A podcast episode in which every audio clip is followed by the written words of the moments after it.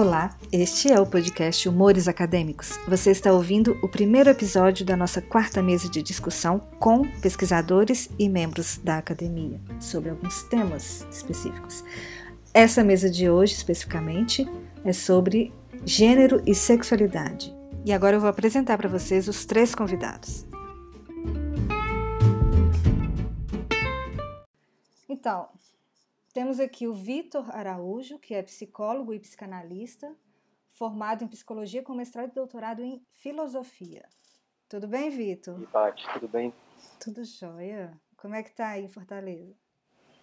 E tá bem, assim, a, a coisa do corona tá um, um pouco menos catastrófica, eu acho. Ah, é? Aqui tá pior. Aqui tá super é. catastrófico. Belo Horizonte agora tá terrível. Bom, Tiago Coati. Ele é o host do Larvas Incendiadas, que é um podcast de divulgação científica de estudos de gênero e sexualidade. É doutor em ciência política e pesquisador vinculado ao núcleo de estudos e pesquisas sobre a mulher. Tudo bom, Tiago? Oi, Paty, tudo ótimo, sim. E você, como é que você tá? Tudo bem. Estamos aqui em BH também, né? Então, também legal, igual. Todos juntos aqui, presos todos presos juntos e separados. E nossa convidada, Luna Lahara, que é professora universitária na UniBH, de disciplinas de gestão e mídia, e é também conhecida pelo seu trabalho como guitarrista flamenca maravilhosa. Tudo bom, Luna? E aí, Paty, tudo jóia? Obrigada pelo maravilhoso aí no trabalho. Estamos aí tentando, né? Sempre. Vamos lá. Luna também é de BH, né, Lu? É, sou de BH também.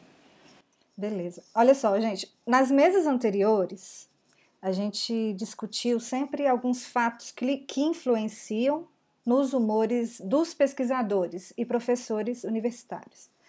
Então, a primeira mesa foi sobre colonização epistemológica, que é um tema que eu me interesso pessoalmente, mas principalmente a gente mostrou como que o modelo educacional nosso, que é esse modelo já coloni de, de, uma colonização epistemológica vinda né, de, da Europa, tal, é muito hostil ao pesquisador.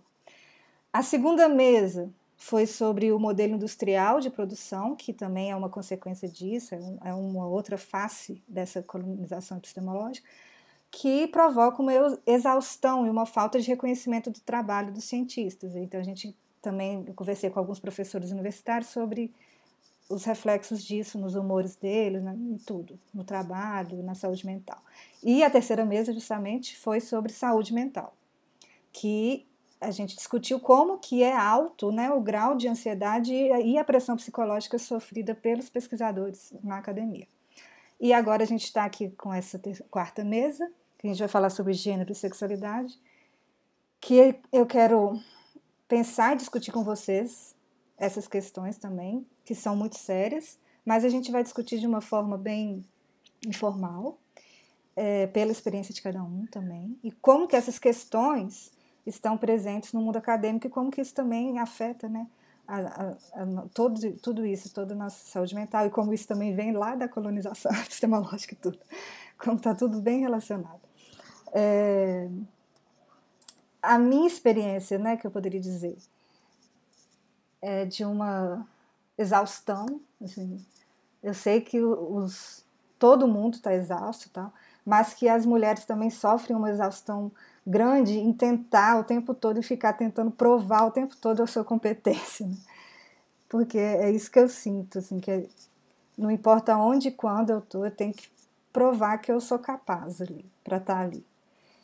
É, e eu sinto isso, que o nosso discurso que é o discurso vindo de uma voz feminina, ele não tem tanta validade quanto a dos colegas, mesmo aqueles que são da mesma idade minha e têm a mesma formação que eu tenho. É, e o pior é que eu reconheço que eu posso estar fazendo isso também com outras mulheres. Então, como que a voz feminina ela ressoa também de modo muito diferente na gente. Aí eu vou trazer até uma experiência bem pessoal minha que eu até não tenho nenhum orgulho, mas é uma experiência real e meio confusa que eu tive, que foi o seguinte. Eu li um artigo inteiro é, achando que era um homem que tinha, que tinha escrito o artigo. E porque era um nome estrangeiro, só tinha a inicial do primeiro nome e tal. Então eu li o artigo inteiro lá, bem sério, falei, nossa, tá, tá, legal. Depois que eu terminei, eu fui olhar quem que era o autor e vi que era uma mulher. Aí eu fui, beleza, claro, vou utilizar do mesmo jeito, ótimo, então não teve nenhum problema. Mas eu fui reler, depois que eu reli o artigo, eu percebi que eu estava lendo ele com uma outra perspectiva. Eu estava ouvindo uma voz agora feminina, que para mim aquela leitura ficou muito diferente daquela anterior que eu tinha tido. Talvez, não, não vou falar que perdeu a credibilidade, não, mas eu senti em mim que eu tinha de alguma forma levado mais a sério anteriormente. eu tenho muita vergonha de, de assumir isso, sabe? Mas é algo perceptivo, inconsciente e tal. E é meio desesperador, porque eu sou uma mulher e eu sei que isso acontece quando leem minhas coisas, né? É... Então, eu acho, por que, que isso acontece? Porque a gente, desde sempre, o mundo acadêmico, que é o mundo da ciência, ainda é, de um modo geral, o mundo da masculinidade. Então, a gente conhece os cientistas nos livros de, história desde pequeno, que são a esmagadora maioria homens, e as nossas referências bibliográficas, pelo menos as minhas na filosofia, são 90% masculinas. 90, para não dizer 100%, às vezes. É, eu sei que já tem muitos movimentos, principalmente dentro da própria faculdade de filosofia e nas outras faculdades que tentam trabalhar isso. E por isso mesmo mostra que esse é um ponto de partida assim que todo mundo aqui deve concordar. Vocês concordam? Ah, eu concordo. Eu acho que é porque como a academia ela é um espaço que já é difícil pela construção de um monte de coisa que a gente não sabe muito bem como é que funciona e a gente não sabe muito bem como é que as coisas são conseguidas. Quanto mais você distancia as pessoas desse processo de conhecer, né, pior é para essas pessoas conseguirem, sei lá, ter relação de, de, de confiança, porque a relação que você tem com o programa, né? Como é que você se relaciona com o seu orientador, como é que você se relaciona com os professores que estão. É, consegue formar um círculo de pessoas que reconhecem o seu trabalho. É, eu acho que as mulheres, pelo menos na minha perspectiva, né, eu, eu participei de dois programas diferentes, um bem pequeno, um maior. É, e nos dois eu achei assim que as mulheres não, não eram levadas muito a sério, né? Problema de quantidade mesmo. Tinha uma professora, a gente tem uma professora de filosofia aqui é, em Fortaleza, no, no, programa da UFC, e a gente não tem nenhuma mulher no programa é, lá da PUC, do Rio Grande do Sul. E é muito engraçado porque a gente teve uma cadeira sobre feminismo, é, dada por um professor e tal. Ele é uma figura muito legal e tal. Eu gosto muito dele, mas ele meio que cometeu uma gafe, assim porque a gente estava, pô, vocês têm uma, estão dando uma disciplina de feminismo, e por que, que vocês, que justificativa vocês têm para não contratarem nenhuma mulher aqui pro programa, né? E aí a gafe do cara foi, ah, a gente não, não achou ninguém. Como é que, sabe? Elas não estão querendo, né? Pois é. Eu, eu acho que tem sim uma dimensão. Você imagina, você imagina, eu não consigo imaginar, por exemplo, eu acho que é, tem uma mulher que ela falou isso, eu nunca tinha pensado. É uma é, mulher chamada Catarina Malabu. E ela falou uma vez, eu nunca tinha me atentado a isso. Ela, você conhece quantas pessoas que. Quantas mulheres você conhece que estudam metafísica? São levadas a sério. Eu falei, eu, eu não conheço nenhuma. Então, assim, realmente eu, eu meio que assim, simpatizo um pouco de vergonha também desse sentimento, né? Legal, obrigada. Alguém quer comentar também?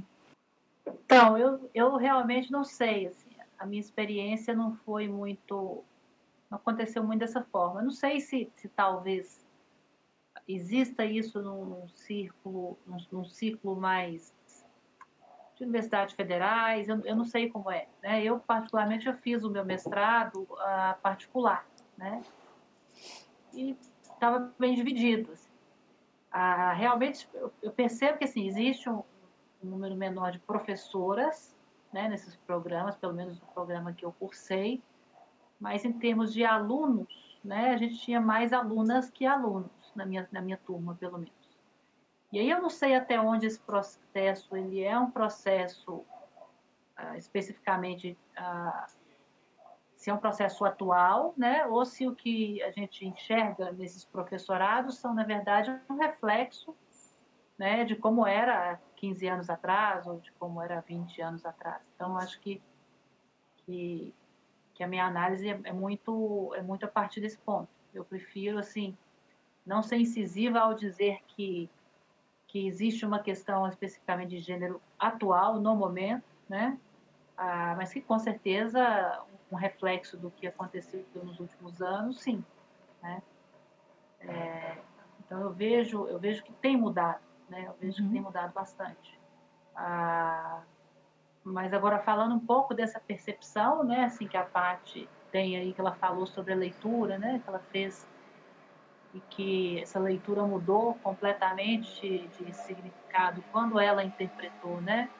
A, a partir de um ponto de vista ali de que a autora é feminina, que a autora é mulher, né? É, bem, isso acontece, eu acho que, inclusive, para mim é uma coisa muito complicada né? Você pensando assim que eu fui homem 32 anos da minha vida. Né? Eu estava no corpo de um homem. Ah, eu sou trans, né, gente? Para quem não sabe, mas imagino que, que já saibam. Ah, eu vivi como homem durante 32 anos e uma das coisas que eu pensava é se quando eu migrasse, né, quando eu fizesse essa transição, ah, como que eu seria considerada, levada a sério no meu trabalho, ou ou na minha música, ou, ou na faculdade, onde eu ministro minhas aulas, ah, qual seria a visão que as pessoas teriam de mim, né? E, e realmente eu confrontei muito com essa visão, né? Foi uma coisa que que que eu pensava assim, poxa, mas como é que eu que eu vou ser foda, né? Porque eu, eu me considerava uma pessoa foda. Como é que você foda como mulher? Será que é mais difícil? Não, eu tô. A mesma postura, ter o mesmo nível de, de, de agressividade verbal que eu tinha, de colocar minha postura, de será que eu vou conseguir fazer isso enquanto mulher?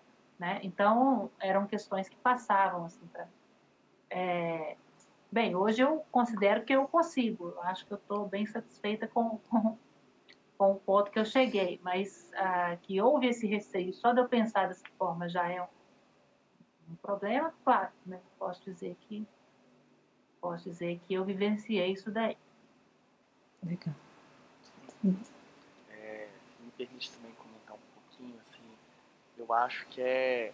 Primeiro, eu acho que você tem toda a razão, Patrícia, é, em, em, em várias dimensões. Na verdade, uma coisa que a aluna mencionou sobre a percepção dela, e que eu acho que já atravessou um pouco também as, as outras falas, é, eu gosto muito de, de ler e olhar os dados de sociologia da ciência e também os dados mais gerais é, sobre também o perfil das nossas universidades, pública e privada. Né? E é muito claro, sim, que no, nos últimos anos, principalmente ali com o Reúne, a gente tem uma entrada maior e o número de mulheres é, na graduação superou o de homens hoje em dia. Tá? Então a gente tem mais mulheres com o perfil que a gente for olhar né, na década de 90, anteriormente, né, é, quem é o estudante né, universitário típico. E aí eu falei o estudante no masculino mesmo, porque era realmente né, o homem branco, classe média, média alta, é, que geralmente vinha de família que tinha né, também uma outra pessoa já com, com o ensino médio, esse perfil tem mudado bastante. Né? E atualmente as mulheres são maioria no ensino superior é, como alunas né, do que os homens. Mas à medida que vai subindo na hierarquia, né, do, vai entrando nos mestrados, nos doutorados, isso vai reduzindo. Vai, você vai vendo claramente como o perfil vai mudando. E claro que esse perfil varia de área para área também, isso é uma coisa muito curiosa para pegar aqui um pouco da fala do Vitor.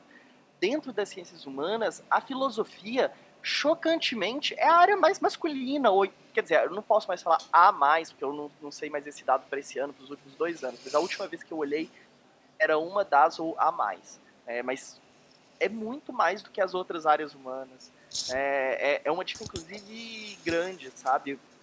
Me choca o tanto que a filosofia é masculina. Comparado com outras áreas, por exemplo, até áreas tradicionais, como o direito, né? É, o direito se feminilizou mais rápido né, do que a filosofia, as ciências sociais também, né, outras áreas, a história, né, outras ciências humanas.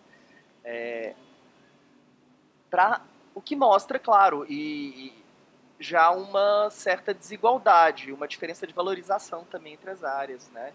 É, e, e, óbvio, quando você vai passando para ser professor universitário, ainda mais no, em federais, e quando a gente ainda fala em federais mais centrais e federais periféricas, né, que tem aí essas avaliações CAPES, essas coisas, a gente vê que também que o número de professoras vai cada vez reduzindo. Né? Isso não quer dizer que não tenhamos professoras nessas federais, que não tenha, tenhamos mulheres pesquisadoras fantásticas e muito foda, né? É, mas que existem esses filtros do não achei, né? Não achei aqui, se vocês não estão provavelmente me vendo, só me escutando, eu fazendo aspas, por favor, tá? Com os dedos, gente. É, é, que é, é machismo institucionalizado, né? Por outro nome. Eu, eu, pessoalmente, na minha trajetória, eu tive sorte de ter passado por lugares é, com muitas mulheres e com mulheres que marcaram a minha formação. Eu acho que tem a ver também com quem eu sou e também com a minha trajetória de pesquisa, né? Eu sou uma bicha, né, que sempre bicha assumida desde o início do, da graduação do direito. É, eu fiz graduação em direito, sim. Depois eu fui para ciência política no mestrado doutorado, é, tentar corrigir um pouco meu erro.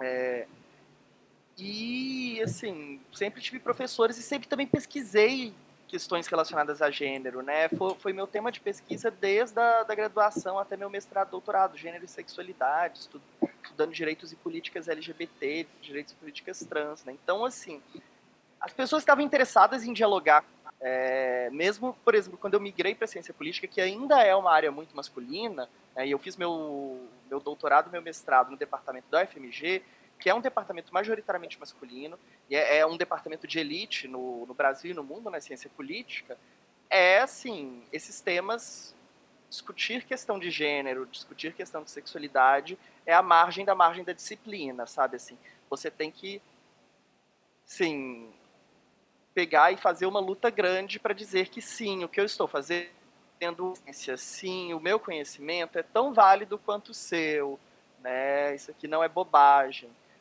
as pessoas olhavam para o meu projeto ou para outros projetos similares, mas qual é a sua variável política? Porque gênero não é uma variável política. É, então tem todo esse esforço de legitimidade também né, é, do que a gente estuda. Bacana, obrigada, Thiago. Eu até, já que você puxou esse assunto sobre homossexualidade, eu tinha uma vontade de pensar a relação aqui com vocês é, uma relação existente entre o quê?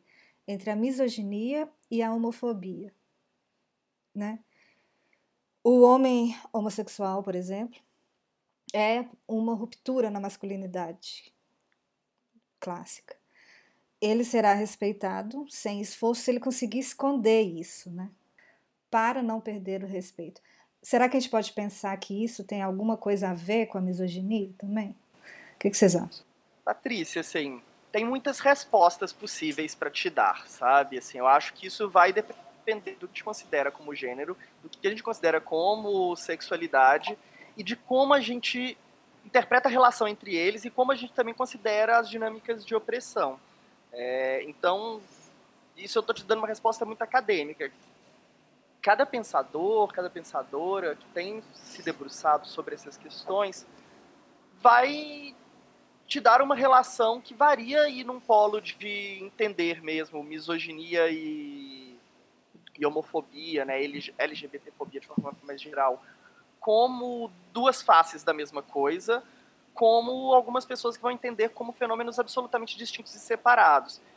Eu não acho que são fenômenos absolutamente distintos e separados, né? É, eu gosto de pensar muito, seguindo, por exemplo, a, a Judith Butler, ou então também o. Ai, gente, como é que é aquele cara francês que tem texto sobre a Casa dos Homens? O Daniel Weltzerlang. Daniel Weltzerlang. Isso, Não. lembrei. Não conheço. É, eu gosto. É, é, é, ele tem um texto muito legal sobre isso, sabe? Que eu acho que dá pra gente pensar é, é, misoginia e, e, homofobia de forma muito conectada, sabe? De uma forma quase irmã, de pensar na verdade mesmo é, a misoginia, a, a homofobia como sendo de alguma maneira um fiscal da fronteira dos gêneros, uhum. né?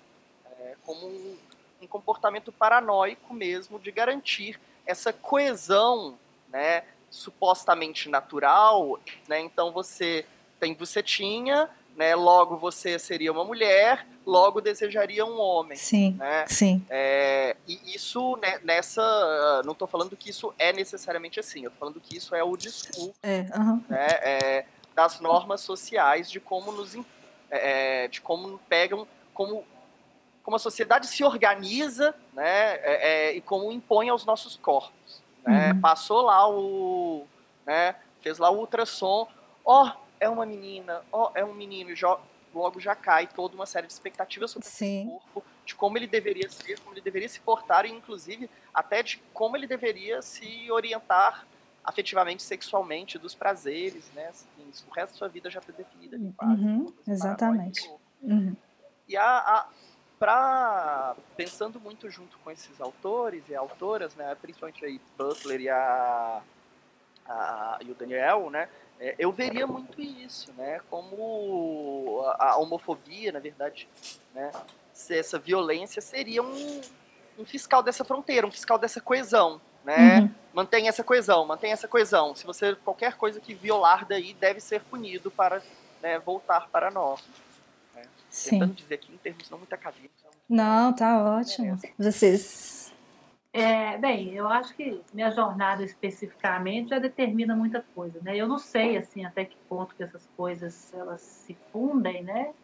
Mas eu acho que obviamente é, todo todo problema, né, está sempre concentrado numa visão, né, que a gente tem ali quase religiosa do que, que é a naturalidade das coisas, como as coisas devem ser, como elas devem funcionar, né? É, eu não sei, eu acho que se já é difícil a, do ponto de vista do homossexual, acho que a pessoa trans é bem mais complicado ainda, né? Porque agora você imagina o meu caso, por exemplo, que eu sou uma pessoa trans e que se relaciona com mulheres. Né? Então, assim, as pessoas ainda têm uma dificuldade de entender, né? Como que a pessoa vira mulher para continuar ficando com mulher. Né? Porque na cabeça das pessoas, se você vira mulher, é porque você quer ficar com homem. Né? Então, acho que Sim. os entendem dessa forma. Uhum. Então, então, existe toda uma, uma, uma dificuldade né, de explicitar né, o, o meu posicionamento. E, às vezes, eu me pego tendo que explicar para as pessoas as coisas. Né? Eu, por exemplo, eu eu tenho, eu tenho tido contato com um produtor musical espanhol e que ele tem me ajudado muito assim com, com alguns samples, algumas gravações de, de palmas ou de percussão que ele me manda para eu, eu poder mixar as minhas músicas aqui. E, e ele fica indignado, ele fala, não, eu te respeito muito, mas eu não entendo, não consigo desistir de entender. Fica postando essas fotos lá com a sua esposa, né, e e eu fico sem, sem conseguir entender. Não, casada com uma mulher, muito bem casada, entendeu? Não vou separar, então é, é importante compreender que, que nosso rolê aqui é musical, se tem alguma visão desse tipo, esquece, porque justamente a gente tem essa, essa, essa dificuldade de, de, de, de que percebemos algumas coisas como natural, né? Uhum. Então, a minha visão é essa. Eu acho que, que a gente não tem que ser natural. Né? Não existe essa regra do ter que ser natural. Grande, o grande trunfo da racionalidade humana é justamente contrariar a naturalidade. É justamente vencer a natureza com recursos que não existem para as outras espécies. é o uso de ferramentas, é o uso de tecnologia para tornar nossas vidas mais agradáveis, né, mais, mais sépticas, mais, ah, mais, mais antissépticas, antissépticas né, mais, mais limpinha, mais, mais confortável, ar-condicionado e por aí vai. Né? Então, eu acho que uh, se a gente entende desta forma as coisas, a gente também é capaz de entender que, uh, que o nosso caminho enquanto o caminho da sexualidade, do gênero, ele não tem papel pré-definido nenhum pela natureza. Né? A natureza tem ali um, ela é um ciclo ali de, de coisas com milhares de possibilidades, tudo é possível na natureza, é uma bagunça e, e cabe a nós, seres racionais, escolhermos ou, ou, ou aceitarmos os, o caminho que melhor nos convier. Né? Essa é a minha visão assim de vida e que meio que simplifica muita coisa. E Vitor? É, pois, Pois é, assim, a minha, a minha grande contribuição anedótica, né, que esse Cara, eu acho que tem sim, tem a ver é, homofobia com misoginia. É, eu penso muito em termos de organização, assim, dentro do espaço acadêmico, né, porque é um pouco dentro desse espaço que eu vejo. Porque também no início da minha formação eu tive acesso, na verdade, basicamente todos os meus professores eram mulheres eu acho que eu tive um ou dois professores homens. Né? Na psicologia, a gente tem basicamente o corpo de professores ele é composto de mulheres. Né? Na pós-graduação, diminui um pouco, mas na graduação, basicamente, é composto de mulheres. Eu fui na filosofia e acabou, né? Tem uhum. mais mulheres em lugar nenhum. É... Mas eu acho que em termos de organização, eu acho que tem sim, tem a ver. Tem a ver com o fato, por exemplo, é, de você conseguir ter acesso. É isso que eu estava falando, né? De você conseguir ter acesso a um grupo de pessoas que valide o seu trabalho, porque isso faz parte também da, da enfim, da, da academia e de quão relevante é o seu trabalho, né? Seu trabalho não é relevante se as pessoas não acharem que ele é relevante, né? Só que para que isso aconteça, você tem que ter contato com as pessoas, uhum. você tem que circular, você tem que é, de um certo modo assim seduzir as pessoas. É muito mais difícil fazer isso quando você já pensou uma mulher tentando é, não seduzir no sentido de você vender o seu trabalho, né? Mas já pensou uma mulher tentando seduzir uma pessoa intelectualmente, né? Quanto de, de, de problemático isso pode ser, sei lá. É, eu tinha um, tinha um grupo de meninas da minha turma que elas é, acabaram ficando muito unidas, porque teve um episódio meio bizarro lá de um cara que ficava dando em cima delas e tal. Era um cara mó toscão, assim. Uhum, uhum. Sei muito e aí bem. ficava perseguindo uma delas, elas meio que acabaram se juntando, né, para conseguir se proteger. Sim. Então essa é uma maneira que elas utilizaram e, foi muito legal porque eu acho que isso minimizou os ânimos, né? Então diminuiu um pouco, os caras deram um passo para trás, né? E eu acho que também é um pouco vivido por, por homens gays da academia, né? Eu falo isso também porque eu estava num ambiente é, super masculino, super bizarro que é a filosofia, sabe? E, de um lado, de, é engraçado porque eu não sei quanto vocês, a Luna e o Thiago, são familiarizados com filosofia, né? Mas é, tinha uma, tinha as áreas que você estava no programa definiam quem era mais ou menos qual era o gênero que, que habitava aquele lugar, né?